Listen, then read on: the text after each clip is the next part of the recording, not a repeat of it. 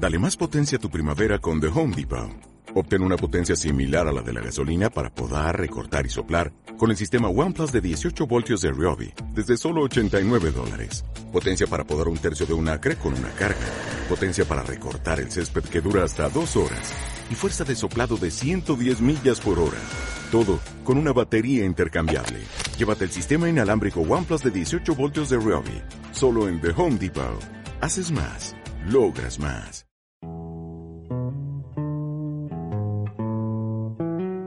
Las opiniones, comentarios y juicios expresados en el programa que escucharás a continuación son responsabilidad del presentador y sus entrevistados, por lo que no representan la posición de la emisora de la Universidad CES, ni mucho menos de las organizaciones con las que ellos están vinculados.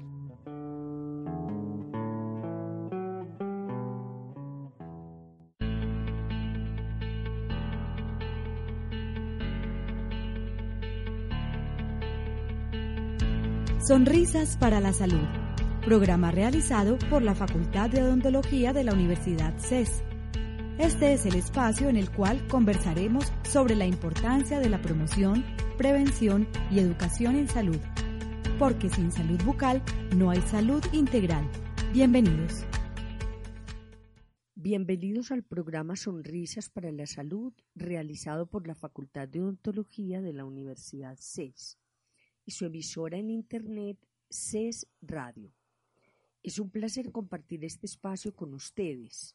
Somos Cristina Giraldo y Cecilia María Martínez y les damos la bienvenida al programa de hoy.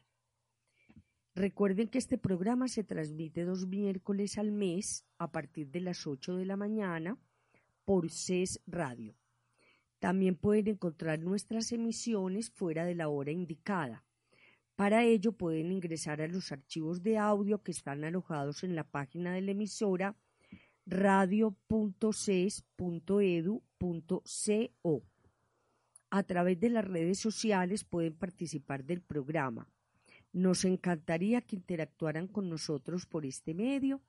En Facebook nos buscan como C Radio y este programa también se transmite en unión de Radio UNAD Virtual de la, del programa de radio de la Universidad Nacional abierta y a distancia. Hoy trataremos un tema de actualidad de interés para toda la población y especialmente para nuestros colegas odontólogos. Sí, Ceci, eh, por eso hoy tenemos un invitado muy especial. Él es Esteban Gómez, es ingeniero mecatrónico de la Autónoma de Cali, es magíster en Administración NAFI, gestor de innovación de Ruta N y actualmente es el gerente de SmileNet. Eh, bienvenido, Esteban. Muchas gracias, doctora Cristina, doctora Cecilia, eh, y a todos los oyentes eh, que nos acompañan. Em, no, encantado de estar aquí compartiendo este espacio con ustedes. Muchas gracias, Esteban. Bueno, como Cecilia nos contó, eh, el tema de hoy es muy interesante y está muy enfocado hacia nuestros colegas odontólogos porque vamos a revisar de cierta forma, pues, como cómo se mueve el mercado, cómo se encuentran las tendencias ahora, pues vamos a mirar muchos aspectos en los que Esteban tiene mucha experiencia. Entonces él nos había definido como unos puntos importantes y pues el primero de ellos sería el tema de los odontólogos. ¿Qué tenemos para contarle a nuestra audiencia sobre esto? Bueno, em, quiero primero contextualizar un poquito. Digamos que en ese marco, antes de entrar puntualmente eh, eh, como a los odontólogos, es enmarcarlo en contexto de los retos que hoy enfrenta el sector odontológico, ¿cierto? Em, y digamos que independientemente que sea el sector odontológico, lo, lo hago más el llamado es a los sectores tradicionales de la economía. Entre ellos, o como yo lo veo, está el sector odontológico. Y si ustedes han visto mucho de lo que hoy está pasando en los medios nacionales, con el caso de Uber, ¿cierto? Que vino a revolucionar el sector de los taxistas de transporte, ese es el mismo futuro que le va a esperar a los sectores tradicionales. Tarde o temprano les va a llegar un emprendimiento, una empresa que va a revolucionar su sector. Y así está el hotelero y así hay muchos, el de, el de transporte, como lo dije, parqueaderos, etcétera. Muchos de los sectores hay emprendimientos hoy en la ciudad que, que, que, que, se están comiendo, digamos, esa torta del mercado y empezando, los bancos están viendo muy afectados por las fintech, ¿cierto? Y si no despiertan, los terminan acabando prácticamente. Entonces, bajo ese contexto, uno empieza, digamos, a ver eh, algunas tendencias que yo, esto, doctoras, pues lo quiero también ser muy claro, eh, está muy enmarcado en los estudios que yo he hecho para mi emprendimiento, ¿cierto? De, demasiar en, Internet, de leer muchos documentos, de testear en el, en el campo. Y, y, uno puede ver que, digamos, a nivel mundial, en, en, en, otros países se ven unas tendencias desde el punto de vista investigativo. Eh, por ejemplo, una universidad española que, que, descubre una bacteria y con esa bacteria pueden trabajar o tratar las caries, ¿cierto? Eh, simplemente están mirando si la introducen en las cremas dentales o en alimentos como yogures. Entonces uno ya empieza a ver ciertas cosas. O, o, un robot en China que también últimamente salió en, el, en la revista del MIT del, del Massachusetts de Estados Unidos, donde un robot ya hace implantes y en China pues digamos la escasez de odontólogos y de, este tipo de especialistas lleva a que una, un robot haga y ponga los implantes. Y así podemos ver muchas cosas que hoy ya se ven, que uno dice, ah, pues eso estará lejano o no, no, eso va a venir. Y eso es lo que hay que empezar a visualizar en el sector odontológico y empezar a poner mucho la lupa, porque posiblemente muchas hoy tanto desde la profesión como odontólogo como de sus especialidades se van, se van a ver muy afectadas. ¿sí? Eh, y como sabemos, la, la, legislación no va a la par de las revoluciones tecnológicas. Entonces, de acá que lo puedan regular o que de pronto puedan poner algo, ya se han entrado mucho y ya se han metido mucho en el, en, digamos, puede ser en el corazón o en la mente de mucha gente, de nosotros como pacientes. Entonces nosotros como mercado, que hacemos parte de la economía, empezamos también a exigir esos cambios, ¿cierto? Como le está sucediendo, digamos, a los taxistas. Entonces, digamos, para entrar puntualmente en esos retos que uno puede visualizar desde los odontólogos, hay una palabrita que yo utilizo mucho en las charlas y es que el odontólogo y más el general se tiene que reinventar. O sea, el odontólogo digamos, general, se está, uno, y eso sí ahí se articula desde la academia, hay una brecha. ¿Qué tan grande o qué tan cerrada esa brecha? De pronto ahí sí hay que entrar a, profundizar. Pero hay una brecha del estudiante cuando está en la academia, cuando se gradúa y sale al mercado.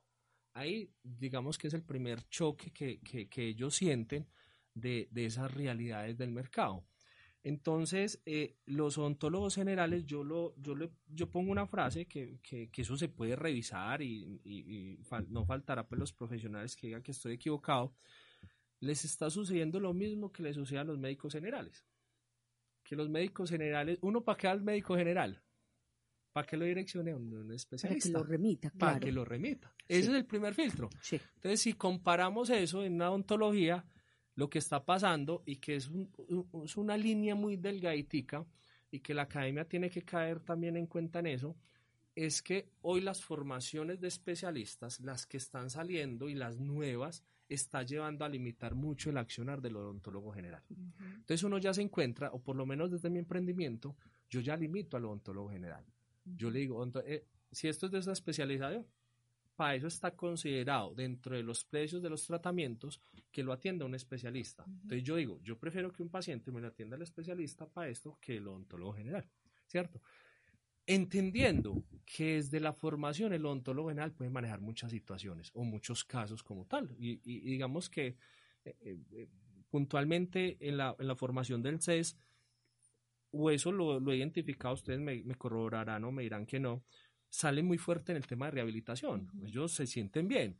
Y la frustración que ellos tienen afuera porque no los dejan hacer el tema es, es, alta, ¿cierto? Ahí donde dice, chale, entonces nosotros, ¿qué vamos? ¿Cierto? Y cuando entran a un mercado, que yo le contaba hace ratico a la doctora Cecilia, donde el 98% son microempresas, o sea, clínicas o consultorios pequeños, ellos entran a ganar por porcentaje. Entonces, me estás limitando el porcentaje mío es tanto y los tratamientos que valen más, yo no los puedo desarrollar.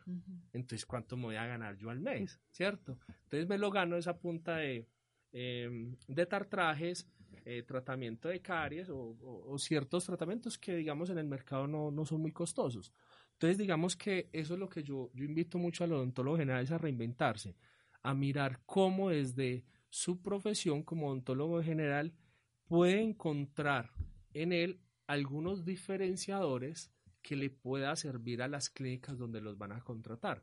Y yo digo que un rol muy importante para los odontólogos generales es jugar como un articulador, ¿cierto? Con los especialistas.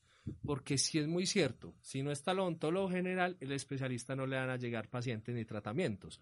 Entonces, cuando yo les digo, el mejor amigo del especialista, ¿quién debe ser? El odontólogo general. Y el mejor amigo del odontólogo general debe ser el auxiliar, porque el auxiliar también le filtra el tema de los pacientes y sabe a quién direcciona, o sea, a quién no. Entonces, al final es, venga, esto tiene que ser es un rol o un trabajo donde se articule y es más de vez en, acá todos podemos ganar, ¿cierto? Porque si no está el uno, el otro se ve afectado. Entonces, también es de plantearle de cara a los especialistas, venga, ¿Por qué no miramos de tal manera donde todos ganemos y la clínica también? Entonces, desde ahí va muy el llamado al odontólogo general, esa como a reinventarse o empezar a mirar otras figuras del cómo, con, una, con un liderazgo, porque en eso hay que formar el liderazgo, cómo él puede ser ese articulador con las demás especialidades. Entonces ahí te responde, digamos, eh, el tema del punto de, de, los retos de cara al odontólogo, ¿cierto? Em, Esteban, hay una cosa interesante que estás planteando porque la legislación también limita al odontólogo general en lo que tiene que hacer. Eh, decías ahora, el odontólogo general está habilitado, capacitado, es, es capaz de atender un paciente en una complejidad menos alta que la de un especialista, pero puede hacer muchas cosas que pudiera filtrarlas antes de, es decir, recurrir al especialista ya porque escapa su competencia, ¿sí? Pero desafortunadamente la legislación eh, le ha puesto mucho, mucho freno al trabajo del odontólogo general, del médico general igual. Eh, es decir, el médico general anteriormente, te estoy hablando de unos 30 años atrás, eh, el odontólogo general y el médico general hacía cantidad de cosas. Claro, con unos riesgos que también hoy los pueden tener los especialistas, pero que como están un poco más capacitados, eh, dijéramos, tienen mejor habilidad Vamos a poner un ejemplo de un parto no complicado. Hace 30 años un médico general atendía un parto, sobre todo en los municipios donde había dificultad de acceso de especialistas y donde los especialistas eran un asunto de lujo. Sí, hace 30 años la cantidad de especialistas que había no, muy pocos. En este momento hay mucho especialista pero el asunto también es normativo. Y yo pienso que eso es cierto, lo que dices, hay una frustración grande del odontólogo porque el odontólogo no es operaturista, o sea, no es solo para calzas. El odontólogo yo siempre he dicho que es un médico de la boca. Entonces el odontólogo tiene que aprender a identificar la cavidad bucal de una persona en contexto con su salud general y en contexto con el medio que lo rodea. Por eso nosotros pusimos el programa Sonrisas para la Salud, porque no es solo salud bucal, es salud general. Y, ahí hay también una línea muy débil.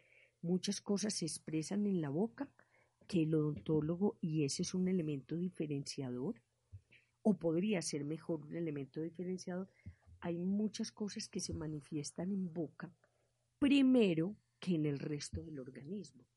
Por ejemplo, un sarampión que ya está casi abolido, pero que se han presentado casos. Las manchas de Coplic son unas manchitas que se, se, presentan en la parte posterior de los carrillos, son típicas, son sintomáticas y son prodrómicas, es decir, antes de que aparezca la enfermedad, ¿cierto? Y el ontólogo se le olvidó que él como médico tiene que entrar a hacer una valoración mucho más integral aparte de los dientes, que es muy importante. aparte de las encías, que es muy importante, ¿cierto? yo diría que ahí también es un asunto de, de poder desde la academia hacerles entender su papel como médicos y no su papel como operatoristas, porque eso es lo que está pasando y en este sistema, fíjate, a ellos les piden ahora que hagan diplomados en estética, con las consecuencias que eso trae para la salud general y bucal. ¿Sí? Eh, digamos que frente a lo que acabas de comentar, doctora, eh, digamos que cierta parte te, te, comparto algunas cosas pues, y también me das razón en otras. Digamos que frente a la norma, em, por lo menos en lo que yo he revisado y he tenido la oportunidad de compartir con, con profesionales de, la ontología, em, a nivel de Colombia la legislación regula muy poquitas especialidades de la salud como es anestesiología, que dice, hágamelo un anestesiólogo, como es cirugía estética, que también se lo, se lo, se lo, lo enmarca muy bien, y se me vuela uno, no me acuerdo en este momento. Entonces, cuando yo planteo estos temas con ontólogos, claro, ahí se genera un debate, que yo pues no soy el experto para entrar ahí, pero por lo menos de los comentarios de ellos, es hasta dónde es el hilito o la línea límite que uno puede ejercer con el otro. Entonces ahí hay que entrar, digamos, un poquito a, a, profundizar en la norma, a ver en, detalle si, si realmente en, en esas especialidades, eh, si hay esas limitaciones o no para que el odontólogo general pueda actuar, ¿cierto? Eh, eso es uno. Lo otro es que sí, realmente yo, yo desde, desde mi punto de vista, eh, yo considero que los odontólogos salen bien preparados. Sea, digamos que yo he tenido la oportunidad de, de, de, estar con ontólogos de diferentes universidades. Unos salen con más fortalezas otros. Y como yo digo con los especialistas, uno con los especialistas, yo iría como con los ojos cerrados. ¿Por qué? Porque si un especialista, digamos que por rosca entras en la especialización, Ay, yo no creo que por rosca se gradúe. Dos años o tres años por rosca, yo no creo que le dé. ¿Cierto? Entonces uno dice que al final uno confía en los profesionales, ¿cierto? Uno al final, desde afuera en el mercado, o por lo menos desde mi punto de vista, yo voy confiado con el odontólogo y más con el especialista, voy confiado. O sea, en lo clínico yo no le veo, digamos, tanta, tanto problema eh, o, o, ahí no está el diferenciador en lo clínico, porque ustedes hacen el trabajo juicioso, pero cuando van y se enfrentan al mercado, donde los coge un sistema con el comentario que usted decía, que él, es un médico de la boca y que tiene mucho más, pero el sistema llega y le dice, es que usted solo tiene 10 minutos, ¿qué quieres que haga en 10 minutos? ¿Cierto? Si nos vamos pues a, las IPS y, al sistema de salud como tal. De pronto, por fuera, en las clínicas particulares, consultorios pequeños de independientes de esos, sí puede manejarse desde ese punto de vista. Y hay uno como paciente agradece mucho, y yo me lo encuentro mucho cuando voy a las empresas a, hacer valoraciones, a captar pacientes, digamos, para las clínicas ontológicas, donde ellos lo primero que me dicen, y yo les aclaro, esto lo puedes hacer por la EPS, y me dice, no, yo lo pago. O sea, tienen la conciencia que así sea el tratamiento por el post, ellos están dispuestos a pagar pero están dispuestos a pagar o son conscientes de que en una clínica particular van a recibir una mejor atención. Y eso es mucho de lo que yo les digo precisamente a los profesionales. Ustedes tienen que generar esa confianza, vayan mucho más allá, ¿cierto? Vayan mucho más allá, generen ese contacto, generen la empatía, hablen, cuente sobre su familia, porque al final están captando información que les puede servir desde un punto de vista comercial, si quieren verlo así. Pero también es de, en el sentido de profundizar mucho más y gastarse en el tiempo para hacer lo que usted dice. Venga, vayan mucho más y realmente identificar. Y ahí me uno y no sé si era por esa línea que lo decías, que muchas veces en los dientes se pueden identificar o tiene relación con otras partes o con otras áreas de la salud como tal. Yo en lo, en lo poco que, he investigado y hablando con algunos ontólogos que, que hacen unas especialidades o cursos, porque realmente no sé, uno se encuentra, por ejemplo, decodificación dental o uno encuentra ontología neurovocal o uno encuentra biocibernética bucal. Y cuando uno se empieza a meter eso, eso sí para mí es un diferenciador. Y eso es como cuando uno lo coge en, en, la medicina normal, que usted dice, vaya donde el médico general, ¿cuánto le puede costar? O a un especialista, una consulta una consulta con especialista puede estar, no sé, de 120, 150 si uno lo paga como particular, ¿cierto? Y el médico general usted le paga 50, 60 mil diría yo, pues hace rato no, no lo pago pues como particular. Lo mismo, si yo voy ante un ontólogo general o un especialista normal, uno le pagaría en el mercado que es el ontólogo general ni cobra consulta, ¿cierto? Y el especialista digamos que 30, 50 mil pesos. Pero si usted lo coge un bioenergético en la rama de la medicina normal, ¿cuánto le está cobrando la consulta? 120 mil pesos. No, y hasta más para arriba, ¿cierto? Sí, hay gente famosa pues que se ha dedicado, por ejemplo, un, doctor Carvajal, que tiene que, supongo yo que valga mucho más la consulta. Claro, entonces, y ese nicho... Yo digo que son como gurús, lo que llamamos. Y ese nicho de mercado, porque es que cualquiera no le va. O sea, uno tiene, el que vaya es porque tiene una mentalidad muy distinta o su forma de ser es muy distinta y está dispuesto a pagar lo que le cobre. Lo mismo pasaría con este tipo de, especialidades de codificación dental o ontología neurovocal. Eso yo lo veo como un diferenciador. Conozco muy poquito acá en la ciudad que hacen esto. Y lo que les falta es fuerza desde el punto de vista del mercado marketing. Ahí es donde se quedan cortos para realmente darle mucho más fuerza a, este sentido. Entonces ahí te, te, logro como encajar con lo que estabas diciendo. En algunas te comparto, en otras te refuerzo, pero sí, yo creo que, que, que, que ahí podemos identificar algunos puntos adicionales para el tema de los retos de los odontólogos. Okay. Muy interesante, Esteban. Vamos a hacer una pausa y volvemos para continuar con este tema.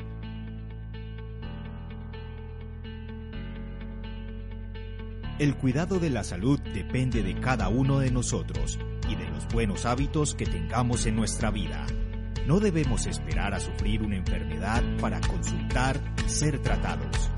Sonrisas para la Salud, programa radial de la Facultad de Odontología de la Universidad 6.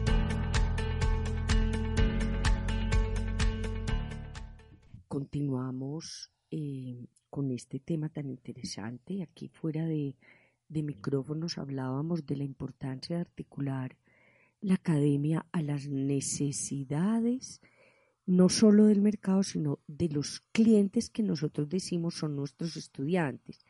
El término cliente suena muy feo, eh, lo han peyorado mucho, le han dado una connotación de mercantilismo, pero no es tal. El estudiante viene a cumplir unas expectativas a la universidad y la academia tiene que estar en sintonía con esas expectativas. Eh, pienso que en este momento una de las de los cambios que se están dando a nivel general de las universidades son los asuntos de profundización.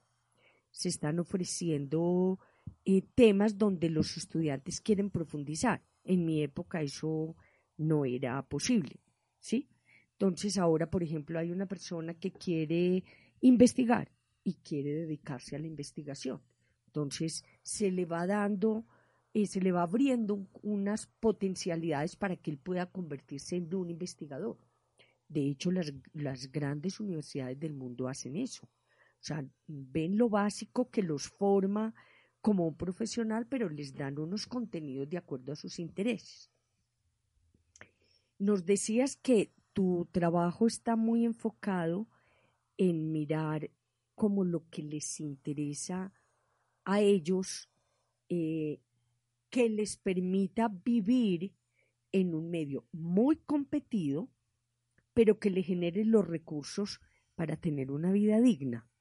Es decir, que no sea uno el asalariado después de cinco años de estudio con una inversión tan alta en tiempo, materiales, esfuerzos de los padres, esfuerzos del estudiante, trasnochos, eh, etcétera, que retribuya en parte esa inversión que ellos hagan. Sí, doctora, mira, precisamente ahorita que lo estábamos comentando y siguiendo con la, con la línea pues de, de, de, esta, de esta charla, eh, digamos que ya los retos también los tiene la academia y tiene unos retos grandes ahí, digamos, en ese sentido.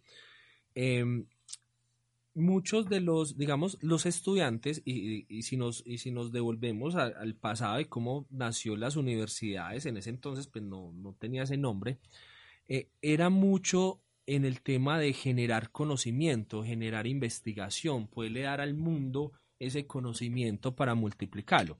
Después de la revolución industrial se empezaron a dar cuenta de que es que las fábricas, las empresas necesitaban trabajadores y le empezaron a decir a la que, venga, fórmeme para yo poderlos contratar acá.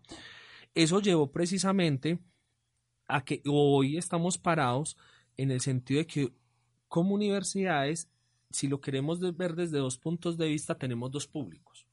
Uno que está muy alineado, digamos, a la razón de ser de las universidades, de generar conocimiento, investigación, y por eso es que al final los van a medir por los grupos de investigación y por los eh, eh, artículos o patentes, etcétera, que, puedan salir.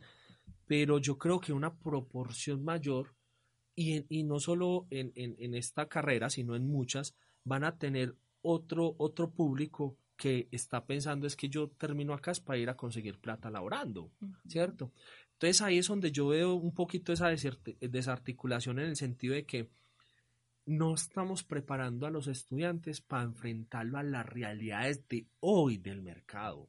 Es que son las realidades de hoy, ¿cierto? Las que están llevando a estos cambios tan rápidos que se están dando en muchos sectores de la economía. Tecnología, esto de la cuarta revolución industrial no es un cuento, es verdad esto está afectando y es tanto, y para bien o para mal, pero ahí es donde uno tiene que decir, yo lo veo como un problema, como una oportunidad. Y ahí encuentra uno tecnologías, por ejemplo, con temas de inteligencia artificial que ya leen mejor que un odontólogo la identificación de una caries. Se las pueden detectar mejor, ¿cierto? Eh, y esos son los retos que empiezan a ver, tanto para el sector como tal, pero desde la academia también entender, como usted lo decía ahorita, si lo queremos ver con la palabra clientes, porque pues eh, eh, sí, lo has dicho que, que, que, que la, la, han de pronto distorsionado un poco, pero al final esos son los clientes de la universidad, los estudiantes, ¿cómo podemos alinearnos o la universidad se puede alinear para esos retos que hoy van a encontrar en el mercado, ¿cierto? Entonces ahí debe haber una apuesta grande de las universidades también a reinventarse, ¿cierto? En ese sentido. Y no solo, yo por ejemplo soy uno de los que consume mucho contenido online. Y entonces uno empieza a ver contenido online de universidades como Harvard, como el MIT, como Oxford, en ciertas plataformas como Coursera, como edX, donde hay cursos gratis. Y usted dice, ah, sí, pague y obtiene el título, y el título es de ellos, y son online. Mientras que acá mucha de la formación es, venga, acá al salón, pague, cuando allá ya me están dando contenido y conocimiento hasta gratis. Entonces, ahí el reto de, de tenerse que reinventar en muchos aspectos, porque o si no también se van a ver muy afectados, digamos, en ese sentido, o por o, o sus clientes o los, o los estudiantes salen de pronto a decir, sí, muy chévere mi formación, pero no me está sirviendo para el mercado.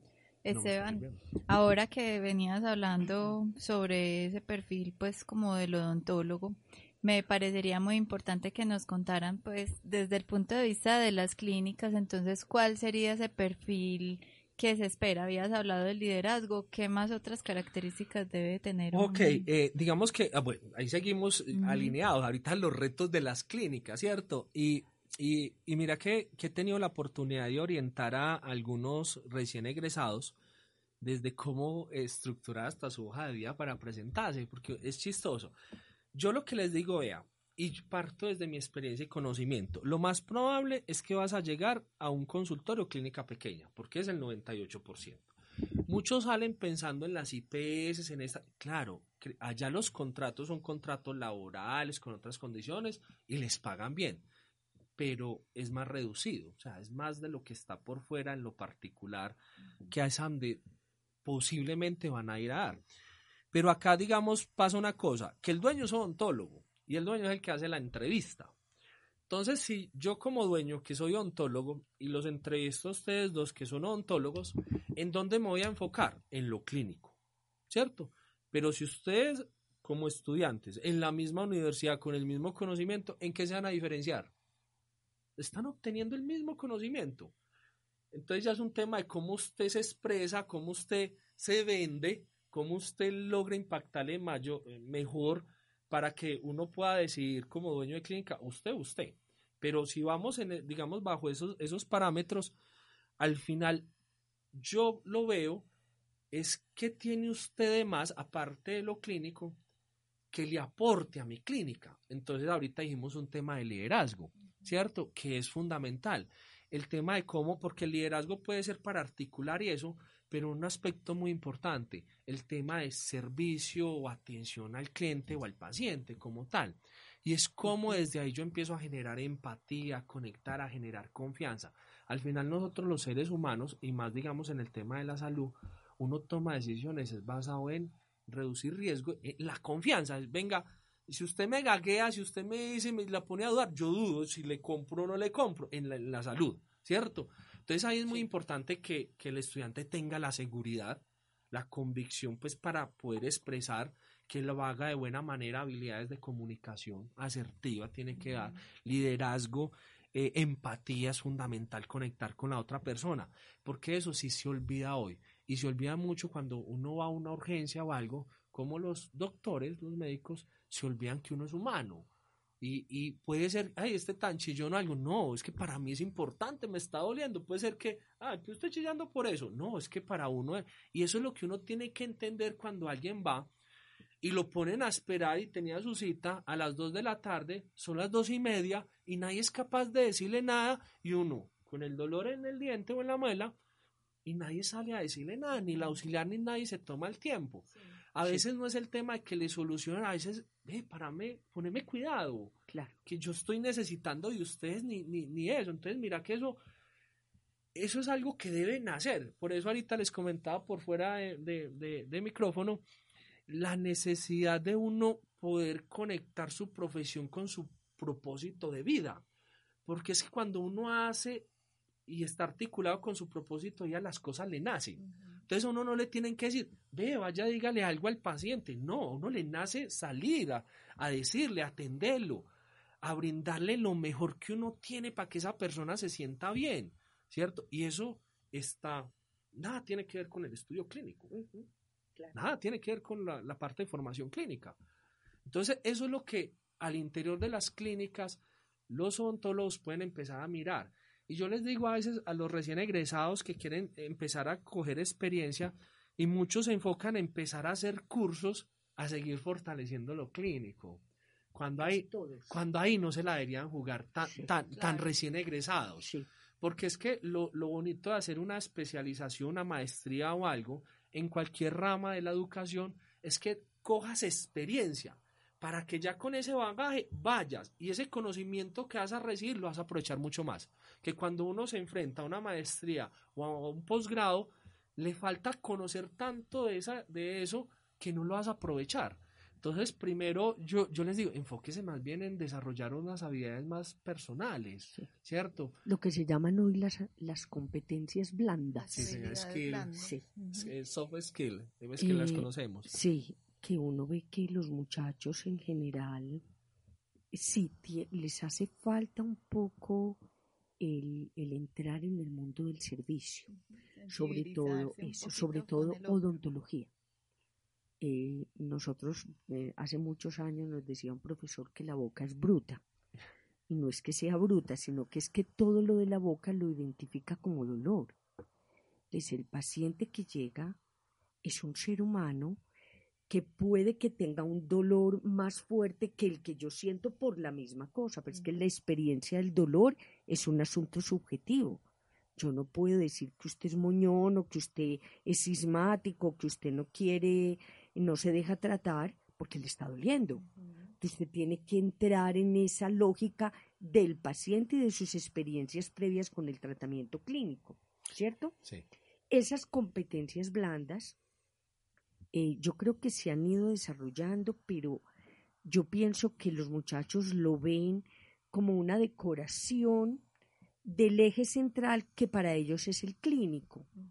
y, y, a mí me sigue preocupando mucho ese entorno del paciente en términos de la competitividad. Total, dijiste eso, lo ven como algo cosmético, algo que yo pues estudiar como o meterme en eso, eh, yo creo que los años eh, lo, llevan a uno a aprender ciertas cosas y cuando uno ya, digamos, ha recorrido el estrés y muchas cosas, ahí donde uno dice, yo necesito es esto. Eh, y desarrollar otras, otros aspectos de la, de la vida de uno más desde el crecimiento del ser en ese sentido. Y tiene toda la razón, si lo cogieran desde, desde la academia, pues de ahí de los retos que decimos que la academia sí puede empezarles a influenciar en ese sentido para que cuando salgan estén más preparados, eh, van a afrontar no solo mejor su vida profesional, sino su vida personal. Claro. O sea, ahí les estamos aportando en esos dos aspectos a, los profesionales o a las personas como tal.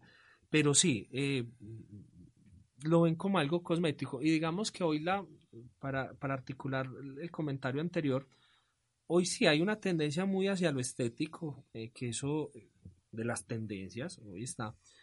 Pero por temas culturales, o por lo menos en este país, uno acude al odontólogo ¿cuándo? Ya. Exacto, cuando ya está, ya exacto. Ya va, una fase muy avanzada. que eso es otra cosa que nos corresponde a todos los que estamos en el sector odontológico, que cómo impulsar la prevención.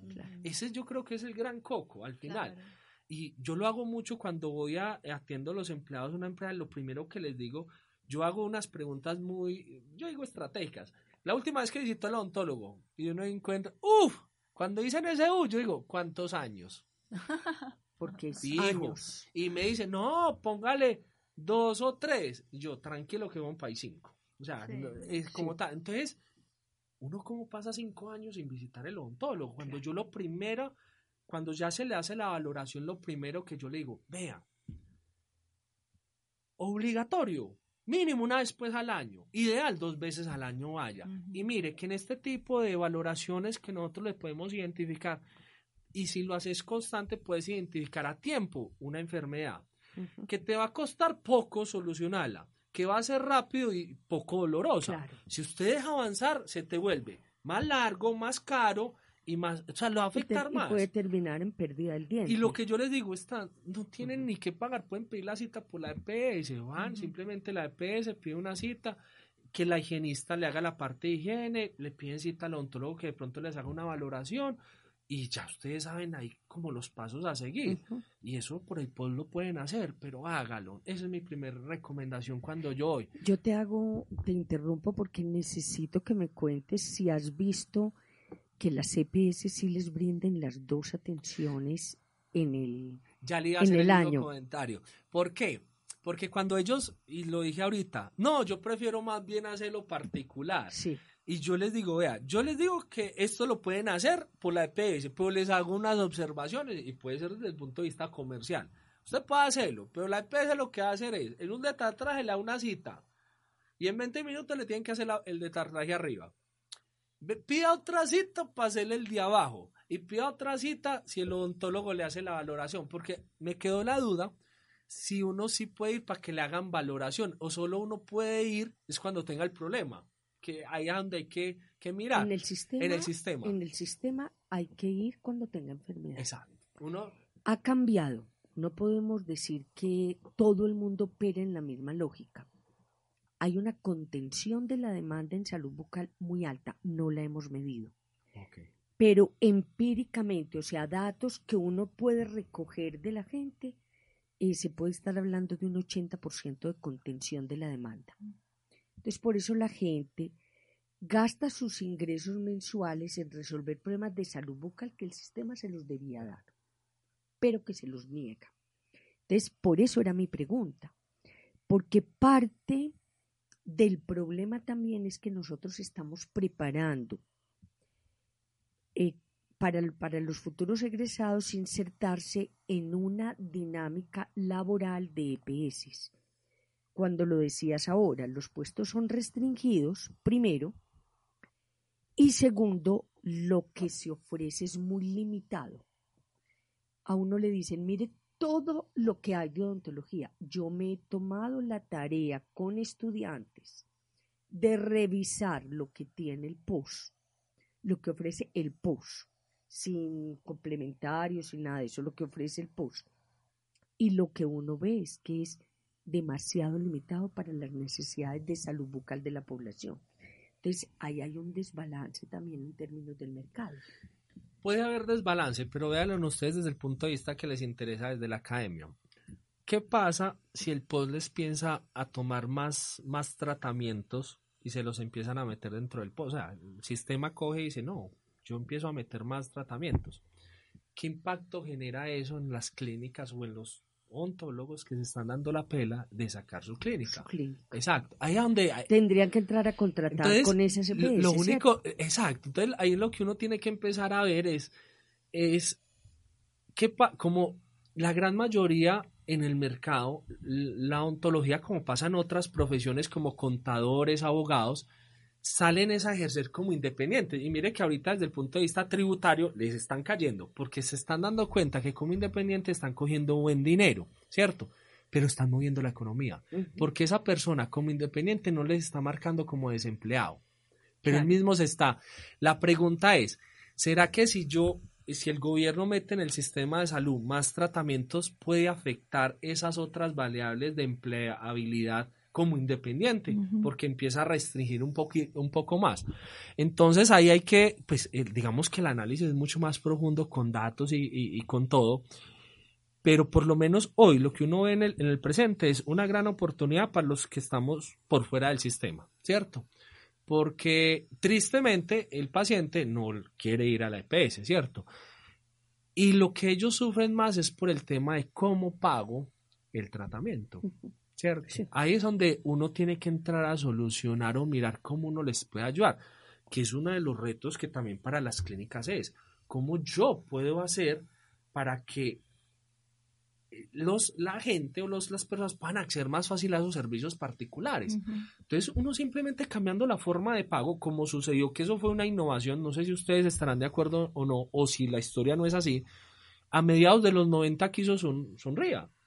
Lo que cogió fue la ortodoncia, que usted tenía que pagar en dos cuotas un valor muy alto, que en Irlanda, Sí, sí. él lo que dijo, paguémoslo por mensualidades. Sí. Y revolucionó, y a partir de ahí todo el mundo empezó ¿qué? a consumir ortodoncia.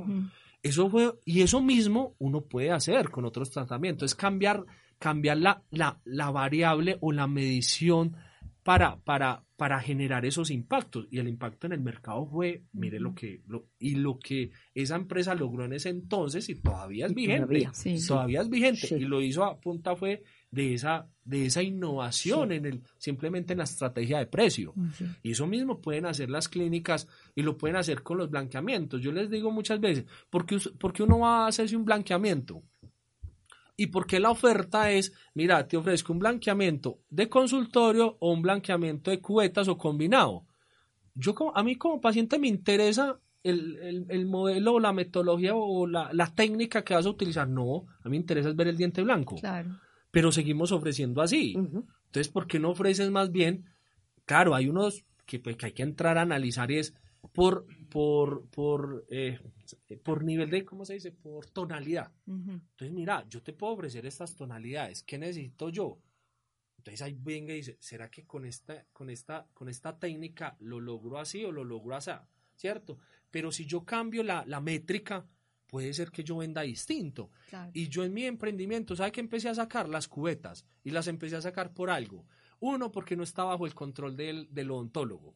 Entonces, posiblemente yo vendo ese tratamiento, la persona fue, se lo hizo porque lo, lo orientó el odontólogo, se lo hizo allá, no se lo hizo como le dieron la orientación y viene y me hace un reclamo. Y me pone una demanda. Exacto, entonces ahí es donde yo digo, no, de ahorita en adelante consultorio, Sí. de ahorita en adelante, y el precio va a ser estándar. Y yo le voy a garantizar más bien la tonalidad. Entonces yo le muestro y ahí está el odontólogo. Y, y- y el odontólogo me dice, de acuerdo al diente, la tonalidad que tiene hoy, podemos llegar con estas sesiones de aclaramiento hasta acá. Si logramos más, excelente. Pero si no, te garantizamos esto. Y lo dejamos así. Garantizamos esto y al final lo que hacemos es comparación con fotos. Mira esto, mira cómo entraste, mira esto. ¿Y cuál fue lo que la promesa que yo le hice esta? ¿Quedaste contento? Sí, eso fue lo que ustedes me vendieron. Sí. Entonces mira cómo simplemente cambiando una métrica uno puede jugar con eso. Y así yo me quité el tema de las cubetas y yo dije, venga, el tema es control con el odontólogo. Porque es que a mí me interesa la calidad, que al final el paciente quede contento Claro. y no haya problemas ni Claro. enredo, pues Sí.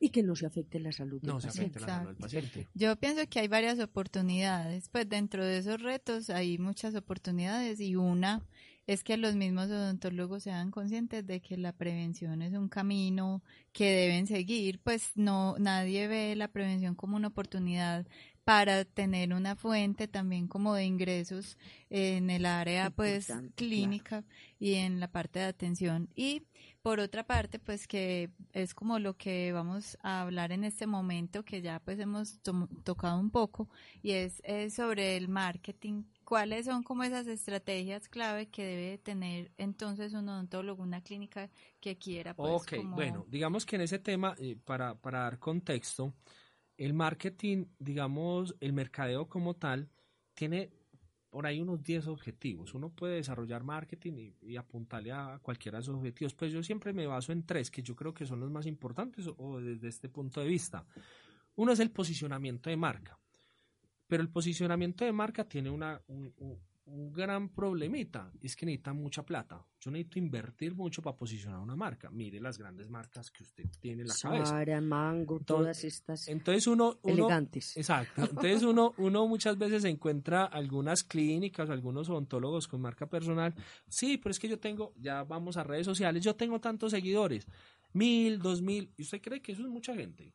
Eso no es nada. O sea, eso no es nada para un tema de posicionamiento de marca, ¿cierto? Si usted quiere posicionar marca, tiene que sacar plata. La única manera. O llevar muchos años en una trayectoria, muchos años expuesto a medios, como lo hace, por ejemplo, Marlon Becerra, que lo hizo en su momento con, este programa Reality. Él sigue vigente, tiene un programa de entrevistas y genera una, una, una franquicia donde ya por los años es muy reconocido, uno de los referentes que uno tendrá así. Uno dice las clínicas de él. El otro objetivo es fidelización. Entonces uno puede utilizar el marketing o el mercado para fidelizar los pacientes, para que le generen recompra, ¿cierto? Otro de los aspectos que las clínicas o el ontólogo no tienen en cuenta, ¿cierto? ¿Por qué no le hace seguimiento a sus pacientes? Así sea para el año siguiente. Porque eso se perdió, perdón, y ese es un punto crítico, se perdió por el sistema. Por el sistema, sí. ¿Sí? El sistema quebró un indicador que para nosotros es demasiado importante que se llamaba el indicador de continuidad. Lo quebró y lo cambió.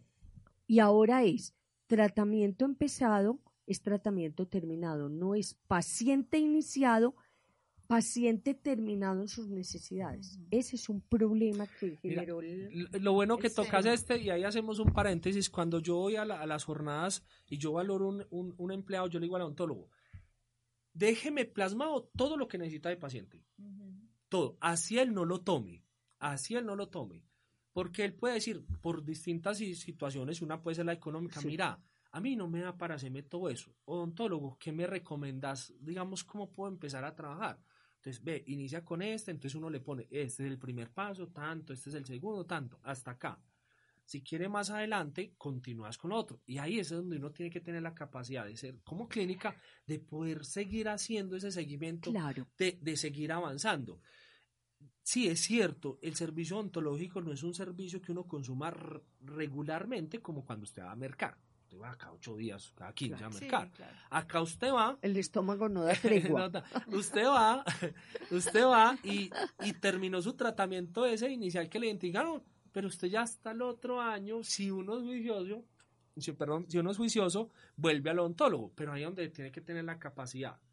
Todos los del sector de decir, venga, es que nosotros lo tuvimos, ¿hace cuánto no, no, no aparece el paciente? Llamémoslo, hagámosle una invitación, hagámosle una profilaxis, ofrezcámosle algo que venga para que podamos seguir con él. Pero ese indicador no lo había tenido presente pero sería muy bueno que las clínicas miraran ese tipo de indicadores, porque las clínicas deben poner indicadores para cumplir. Y eso es muy interesante. Entonces está la fidelización como tema de los objetivos del marketing. Y el otro, que para mí es más importante y más por las necesidades que uno les ve, es el tema de prospección. La capacidad de llegarle a los posibles clientes. Entonces ahí el marketing sí es muy fuerte y ahí sí se apoya uno mucho en las tecnologías actuales. ¿Por qué? Porque sale muy barato. Así de sencillo. Porque prospectar por ahí sale muy barato. ¿Qué es lo que está pasando? Así como en todo auge, en todo boom, empiezan a salir ciertas empresas, ciertas personas también que estudian y empiezan a ofrecerle, digamos, algunos planes a las clínicas pequeñas donde realmente le están haciendo perder la plata. Yo sigo muchas en Instagram, en Facebook, y las sigo es más para ver y todas, haga de cuenta, cortadas con la misma tijera. El antes y el después, con un resto de contenido que está dirigido más, es como para que lo vea otro odontólogo y no nosotros como pacientes. Yo digo, yo con eso, yo no, yo no le pediría por ahí una cita viendo eso. Es tanto, hasta en algunos casos uno muestra hasta videos haciendo cirugías o haciendo... a, mí me causa impresión ver la boca por dentro, a mí, que yo no estoy acostumbrado. Y a muchos pacientes. Y, me eriza la piel. Y yo digo, ¿y me quieres vender con eso? Pues mostrándome eso. No, ahí, ahí la comunicación o las redes deben ser utilizadas de otra manera, ¿cierto? Ahí es donde uno tiene que decir, yo miro mis diferenciadores y no solo desde lo clínico, sino también de los servicios complementarios que yo pueda tener, cómo empiezo a enganchar a los pacientes. Y ahí es lo primero que yo les digo a las clínicas, ustedes tienen que definir su perfil de cliente o su segmento. ¿Por qué? Porque uno les dice, ¿quién es su cliente? A todo el que entre. No, todo el que entre no es cliente de uno uno tiene que saber segmentar su cliente, ¿cierto? O tener un perfil de cliente. Y todas las estrategias, primero, la propuesta de valor la desarrollo para ese perfil de cliente. Y todas mis estrategias de marketing, los esfuerzos, así sea pagando poquito, los direcciono para ese público. Ejemplo, yo abro un consultorio solo dedicados a niños, ¿cierto? Entonces todo mi esfuerzo de marketing y la adecuación del espacio lo hago para niños. Ah, es que si te llega un adulto no lo atendes. Sí lo atiendo, yo no tengo problema de, atención. Pero lo que sí hago es que todos mis esfuerzos los canalizo es para el niño, ¿cierto? ¿Quién es el que compra ahí en ese caso? El papá. Entonces tengo que generar comunicaciones para los papás, ¿cierto? Entonces yo, yo que tengo hija y que mi ex esposa es ortodoncista, uno sabe que en los primeros mesecitos, años, esa punta de gasita limpiándole ese. A mí nunca me lo dijeron cuando fui a tener una niña, ¿cierto? A mí es porque ella, si usted me lo había hecho, yo más bien me estaba como embalando. Esos son los consejos. Ejemplo, papás es primerizos, coja comunicación en redes sociales y de contenido de valor. Usted no está vendiendo ahí servicios desde el punto de vista directo. Usted lo vea, van a ser papás. Tengan en cuenta desde el punto de vista de la salud oral que esto y esto y esto. Nosotros cuando vamos a ser papás, o en mi experiencia, uno se pega a leer, a documentarse, a aprender y todo eso. Y si hay una clínica que me está dando contenido de valor para mi hijo, o sea, que me va a servir para mi hijo, cuando yo voy a necesitar los servicios, ¿a quién tengo en la cabeza? Al que me dio ese contenido de valor. Y si lo sigue haciendo recurrente. Entonces, mira, en los primeros mesecitos, esto. Cuando tenga un año, esto. Ah, ojo, la crema dental no puede ser con eh, flúor. No puede ser con flúor, qué tal cosa. Y siguió uno así. Mi hija es una de las que nunca ha tenido problemas con el cepillado. Nunca. A mí me tocó, uno que era la pelea con la mamá, a no dejarse cepillarse. Pero se empieza a generar esa cultura desde pequeño, como tal. Eso, esa estrategia. Ahí es donde uno, pero que tiene que tener segmentación, propuesta de valor y generar contenido a ese. Entonces, cuando usted le pregunta a una clínica cuál es su cliente y le dicen todos, no, usted llama mal venga, es que yo le estoy pagando a alguien para que me haga esto. Ese alguien, lo primero que le preguntó es cuál es el perfil o cuál es su segmentación de cliente. No, él nunca. ¿Hicieron algún ejercicio de No, ahí estás perdiendo la plata. Ahí la estás perdiendo. Entonces, ¿Qué es esto de marketing digital? Marketing digital es el mismo mercado como lo conocemos tradicional, que pues digamos lo tradicional era que se hiciera por propaganda de radio, televisión, las campañas, la valla, que usted, el volante que te entregan y eso. Lo único es un canal y el canal es digital. Como hoy las redes sociales y como hay un público tan interesante en redes sociales, muchas empresas han desarrollado estrategias para llegar a públicos por ahí. Y lo bueno de estas herramientas es que te permite una trazabilidad de todos los datos. Quién entró, si le dieron clic, dónde se fijó, cuánto tiempo estuvieron leyendo el, el artículo. Y eso es lo interesante del marketing digital, que no te están vendiendo humo. Entonces, por ejemplo, en años anteriores, cuando no existían estos canales, eh, las ventas crecían o bajaban, digamos que crecieron, ¿cierto? Y hicieron campañas de mercadeo, pero usted nunca supo por cuál de esas campañas llegó ese, ese, ese, cliente. Con marketing digital uno sí puede saber y uno sí puede decir, si yo invierto un peso, ¿cuánto me va a devolver? Y eso es calculado. Y uno ya sabe cómo diseñar los embudos y toda la cosa. Entonces ahí es muy fácil uno tomar decisión y así decir, venga, si yo te invierto mil pesos, a esta campaña, ¿cuánto me está devolviendo? Y eso es calculable. Eso es lo interesante del marketing digital. Uno, que está masificando, llegándole a muchos. Y dos, que es medible. Entonces, uno, cuando va a contratar este tipo de servicios, tiene que saber ciertas cositas. Cosas que no saben las clínicas. Entonces, por eso, cada mes pagan 350 mil, 600 mil, pero eso no se le ve reflejado en mayores clientes, sino que hay tantos likes. Ah, no, es que yo no estoy pagando para que me den like. Yo necesito es que ese prácticamente me esté pidiendo cita. O que me deje unos datos, o que me deje algo para yo hacer telemercadeo o, campañas de email marketing, si lo tengo pues muy sofisticado el proceso, pero algo le tengo que sacar a esa persona un poquito más o que me diga mi necesidad es esta. Ah, si tiene necesidad, yo le tengo solución. Pero me tiene que dejar algo para yo poder saber y seguir el proceso. Eso es lo que no se logra ver en este momento. Entonces yo creo que es más por temas de asesoría, desconocimiento como tal, yo he tratado hasta donde, pero no, es difícil, difícil entrarles con el tema de decir, venga, si quieres revisemos, sentémonos con esa persona que estás pagando, revisemos. No, como que hasta ahí ya, ah, listo, no, listo, no nos damos más la pela. Bueno, no, se requiere una apertura y yo pienso que aquí este es un primer paso. Eh, porque pues para las personas que nos escuchan yo pienso que va a ser muy ilustrativo pues como todo este primer tema que, que tomamos, que tocamos. Entonces te damos las gracias por habernos acompañado. Por acá te esperamos en una próxima oportunidad para ampliar pues más un poquito estos temas. Doctora Cecilia, doctora Cristian, encantado de acompañar. Esto me apasiona. Ustedes pueden ver mi sonrisa en la cara, hablar de estos temas, poderles contar todo, digamos, eh, la trayectoria o el conocimiento, lo que hemos eh, aprendido del sector. Yo también sigo aprendiendo. O sea, esto y algo que sí, estoy convencido es que la transformación del sector se tiene que dar de la mano de todos los actores. Y actores academia, los profesionales, los pacientes, es la única manera que realmente le estemos aportando valor al mercado. Mm, eh, y con mi emprendimiento eso es lo que estoy buscando. Por eso toco tantas puertas y puedo ir feliz yendo a todos lados. muy interesante. Y a todos nuestros oyentes, no, mil gracias también. Espero que les haya gustado. Eh, y por acá, en otra invitación que me hagan, con mucho gusto seguimos tratando los temas. Sí, yo diría que de pronto profundizar en esos retos que planteaste ahora y como ir dándoles a los muchachos que vamos ya, eh, que están prontos a egresar al mercado, como darles también un elemento diferenciador que empiecen a pensar en su proyecto de vida, más que que pensar que me voy, dónde me voy a emplear, que esa es una angustia grande que ellos manifiestan.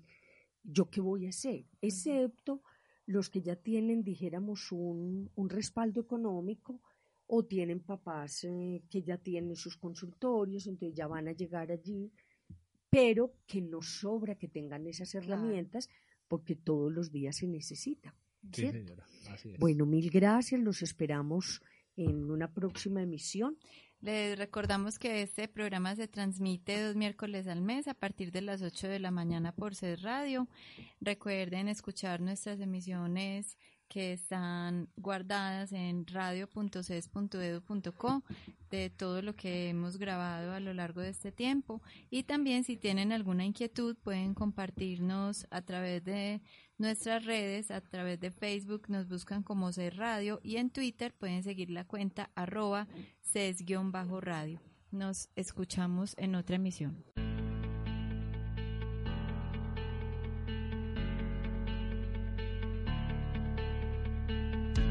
Sonrisas para la Salud, programa realizado por la Facultad de Odontología de la Universidad CES.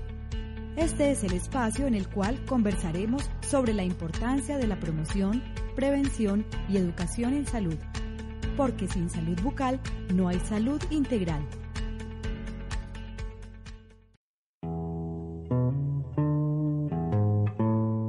Si te perdiste alguna de las emisiones en línea de esta semana, Puedes escucharlas una vez más en nuestra programación el domingo o en nuestros archivos de audio ingresando a nuestro sitio web radio.ces.edu.co.